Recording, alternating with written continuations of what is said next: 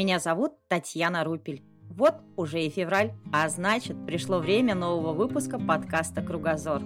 Кстати, мы сделали шаг вперед.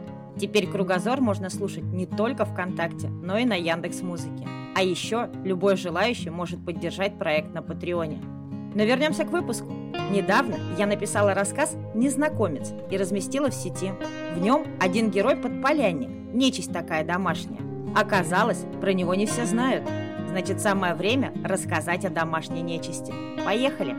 Начну, естественно, с домового. Это мифологический дух, покровитель дома, и если с ним не ссориться, то он поможет в хозяйстве. Но тех, кто не нашел с ним общий язык, ждет наказание. Люди верили, что без домового в семье начнутся несчастья. Поэтому при переезде в последнюю ночь перед выходом из старого дома приглашали с собой духа на новое место. Для этого хозяин брал из печи угли и относил их в новое жилище. По другой версии, домового перевозили в лапти, который тянули за веревочку, а самого неприхотливого духа переносили просто на веники. Любит домовой и всякие подношения. Первый ломоть хлеба от свежей булки и, конечно, молоко.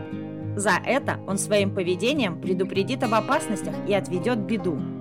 Перед смертью кого-то из жильцов начнет выть, храпеть, мяукать, хлопать дверьми. Перед пожаром постучит в окно и разбудит людей. Перед важным событием сядет на грудь спящего и скует сонным параличом. В этот момент важно не растеряться и спросить, к добру или к худу. Ответит, значит, к добру, а промолчит – к худу. Рассерженный домовой пакостит, прямо как кикимора, бьет посуду, гоняет кошку и шумит ночами. Поэтому с ним нужно жить дружно. Следующий персонаж – ранее упомянутая Кикимора. И нет, не болотная, а очень даже домашняя. Существо такое, женского пола, которое приносит вред и неприятности. Выглядит эта нечисть как скрюченная страшная старуха, но может казаться длиннокосой девкой и даже маленькой девочкой. Кикиморы обитают в жилых домах и иногда хозяйственных постройках. Днем прячется, а ночью выходит и начинает пакостить мешает спать, швыряет предметы, ломает вещи, выстригает у обитателей волосы. Такая активность могла заставить переехать людей в новое жилище. Но есть способы, как с этим духом бороться. Считалось, что Кикимора не может трогать вещи, которые перекрестили. Да если и саму хулиганку перекрестить, она замрет на месте. Еще Кикимора не любит можжевельник. Его веточками оплетали солонку, чтобы нечисть не таскала соль, а настоем из корня папоротника омывали посуду, чтобы кикимора не могла ее трогать и уж тем более разбить. Еще в доме могут обитать злыдни, демонические существа, враги человека. Это невидимки не только обитают в доме, но и любят посидеть на плече человека, обрекая его тем самым на беду. Иногда злыдней отождествляют с другими персонажами – лихо, беда или недоля – но согласитесь, злыдни звучит куда интереснее. Как же они выглядят? Однозначного ответа нет. Иногда их представляют в образе женщины без языка, глаз и ушей, а иногда в образе горбатых котов и собак. В фольклоре говорится, что злыдни селятся в домах тех людей, кто хочет быстро разбогатеть, а это самый актуальный вопрос на сегодняшний день. Кто же не хочет, чтобы прям все и сразу появилось? Машины, деньги, успех. Что делать, если в доме завелись злыдни? Это ведь не тараканы, дихлофосом не потравишь. А вот что, нужно хитростью заставить влезть нечисть в мешок и бросить в болото. Или заманить под камень. Кто их освободит, затем злыдни и увяжутся. От одних избавились, идем к другим. Банник – еще один демонический персонаж. Обитает, естественно, в бане. Обычно невидимый, но иногда принимает вид голого старика, который покрыт листьями от веника. Живет за каменкой или под полком. Сам моется после полуночи, так что в это время лучше туда не заходить. Зачем лишний раз тревожить нечисть? В отместку он может ошпарить кипятком или грохнуть камень так, что осколки полетят во все стороны. Чтобы задобрить банника, ему оставляют немного воды и кусок мыла. Кстати, есть женский вариант банного духа – Шишига. Эта демониха притворяется знакомой и, заманив в баню, может запарить до смерти. Как же проверить, женщина перед тобой или нечисть? Очень просто. Банник и шишига боятся железа. Достаточно прикоснуться чем-то железным и посмотреть на реакцию. Ну и, наконец, добрались до моего героя, подполянника. Этот домашний дух обитает в подполье, и ему приписывают больше плохих, чем хороших привычек. Верили, что подполянник утаскивает к себе детей, проклятых матерью, растят их потом, как своих собственных, а еще подполянники любят старых дев, заманивают к себе в подпол и даже склоняют к сожительству. Чтобы увидеть этого духа, нужно спуститься вниз на три ступеньки и посмотреть между ног. Тут он и покажется. Еще подполянники могли предсказывать будущее, и девушки, чтобы погадать, спускались по очереди в подпол. Если их кто-то трогал за ногу, значит муж будет хороший и богатый, а если нет, то нет. В мифологии еще много разных существ. Малую часть поверий я сегодня уже рассказала. Если кто-то хочет поделиться информацией или рассказать о другой нечисти, пишите в комментарии. Кстати, на этот наш выпуск еще не заканчивается.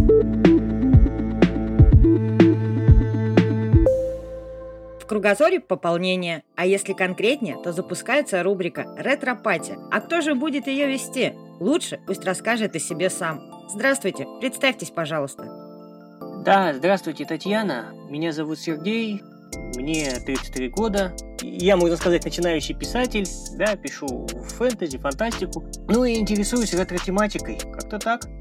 Откуда родилась эта идея сделать аудиорубрику? Потому что я знаю, что у вас есть канал Дзен, есть канал YouTube, группа ВКонтакте, и теперь вы приходите еще и в аудиосферу. Так, ну, наверное, дело в том, что у людей разное восприятие вещей. Кто-то, кому-то удобнее, да, как-то смотреть где-то в машине или в дороге, да, кто-то дома смотрит видеотрансляции, стримы, например, по играм и, или видео. Для кого-то лучше или проще через аудио воспринимать материал. Я просто посчитал, что, возможно, вероятнее для человека, который интересуется этой тематикой, будет намного удобнее как бы получать материал через видео, да, через трансляции и альтернативный вариант получать в аудио формате, да, в формате подкаста. Да, совершенно верно. Действительно, некоторым удобнее слушать в дороге или когда занимаются уборкой по дому. Много ситуаций, когда подходит действительно именно аудиоформат. Расскажите побольше о своих каналах на Дзене, например. Да, на Дзене у нас идет ретро-тематика. На данный момент э, мы повествуем, рассказываем в формате видео, в формате роликов, в формате текстов и статей про игры для игровых консолей третьего и четвертого поколения, для Sega, для Dendy. Да, рассказываем про игры, которые были, в которые мы в детстве играли, которые мы замечательно хорошо помним. Да, у нас иногда у нас достаточно хороших отзывов, людям эта тема интересная, потому что человеку всегда интересно возвращаться в свое прошлое, в свою ностальгию, как бы вспоминать то, что было. Ну и кроме этого, получать информацию о том, что мы пропустили, о том, что иногда человек что-то не видел. Да, у нас была статья про танчики, там танчики Дэнди в Атле-Сити, где в конце был уровень, которого не видели, и многие удивлялись, что оказывается была такая возможность на этот уровень перейти, увидеть, но многие об этом не знали, было интересно, да. Некоторые факты об играх, которые многие не знали. Ну и, возможно, многое другое. Спасибо, мне самой интересно бывает даже сейчас поиграть. У меня есть приставка, это китайский гибрид, и там она уже идет без картриджей, сразу залиты по 100 игр, ну, от Денди и от Сеги. Я сама с удовольствием играю в эти же самые танчики, а из Сеги очень люблю, конечно, Mortal Kombat. Его вообще, наверное, не было таких детей, которые бы не любили Mortal Kombat.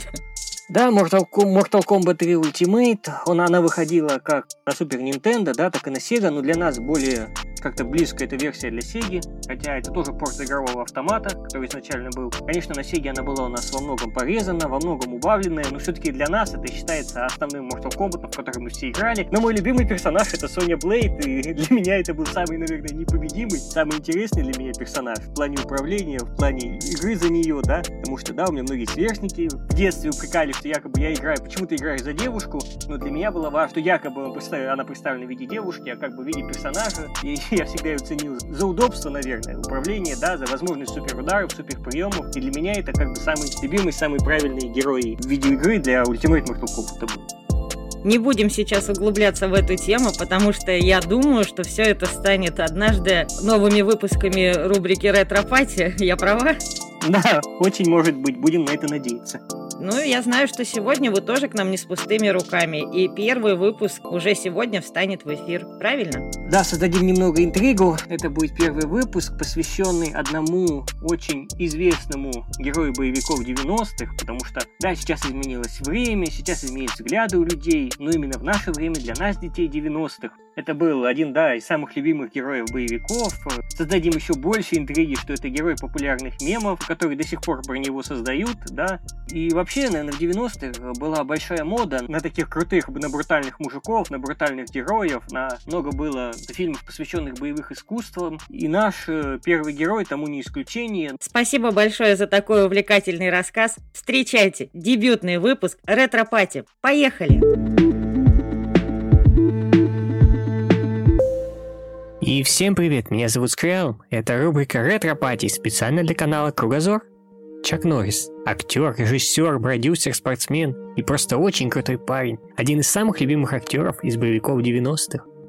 Карлос Рэй Чак Норрис родился 10 марта 1940 года в городе Райн, штат Оклахома, США. Его дед имел ирландские корни, а мать потомок индейцев Черокки. Детство будущего героя боевиков, по воспоминаниям самого Чака, было сложным. Он жил вместе с матерью и двумя братьями в передвижном трейлере. Отец много пил, и семья не имела достойный доход. Как ни странно, но Чак был запнутым и необщительным ребенком, и лишь отчим привил ему любовь к спорту. В 1959 году Чак Норрис поступил на службу в ВВС США, мечтал стать полицейским. Но уже через три года покинул службу, получил черный пояс под дзюдо. В 1963 году Чак открывает свою первую школу карате, а уже в 1968 становится чемпионом мира по карате в полутяжелом весе. Титул, который он отстаивал на протяжении 7 лет. Помимо этого, он имеет первый дан по бразильскому джиу-джитсу, восьмой по тэквондо, десятый дан по ситору рю, карате до, а еще десятый дан по тенсудо. Дебют кинокарьеры для Чак Норриса. Роль в фильме «Путь дракона», легендарный поединок с участием Брюса Ли. Фильм был очень тепло принят как зрителями, так и критиками, а хореография боевых сцен до сих пор считается одной из самых зрелищных в истории кино – Чак Норрис очень заинтересовался кинематографом и несколько лет после этого посещал школу актерского мастерства США. Среди наиболее известных киноролей артиста такие фильмы, как «Кодекс молчания», «Вторжение в США», «Отряд Дельта» и, конечно же, «Крутой Уокер. Правосудие по-техасски». Сериал о крутом рейнджере по имени Корнел Уокер, премьера которого транслировалась на телеканале НТВ. Мало кто вспомнит, но тогда, с момента основания до начала 2000-х годов, НТВ был совсем другим каналом. Впрочем, об этом как-нибудь в другой раз. Крутой рокер «Правосудие по-техасски» продлился с 1993 по 2001 год. Всего было снято 8 сезонов, 201 серия, шестисерийный спин под названием «Сыновья Грома», а в 2015 году полноценный фильм. Лично для меня это было первое знакомство с кинематографическим талантом артиста. Тот незабываемый день, когда мы посмотрели первую серию вместе с отцом. Официальный голос озвучания Чак Норриса в России Дмитрий Полонский. В 2000 году Чак Норрис появился как камео в сериале «Китайский городовой», а в 2012 исполнил одну из главных ролей в фильме «Неудержимый 2». Чак Норрис часто снимался для рекламных роликов. Игры World of Warcraft, польского банка BZ, WBK, пива Хуган и многих других. В 2021 году Чак Норрис участвовал в рекламной кампании World of Tanks, где можно было получить его персонажа и эксклюзивный портрет – также Чак Норрис известен как персонаж различных мемов с его участием, повествующих о его неуязвимости и невероятной силе. На сегодняшний день артисту 81 год, и он ведет активную жизнь. А с вами был Скриал.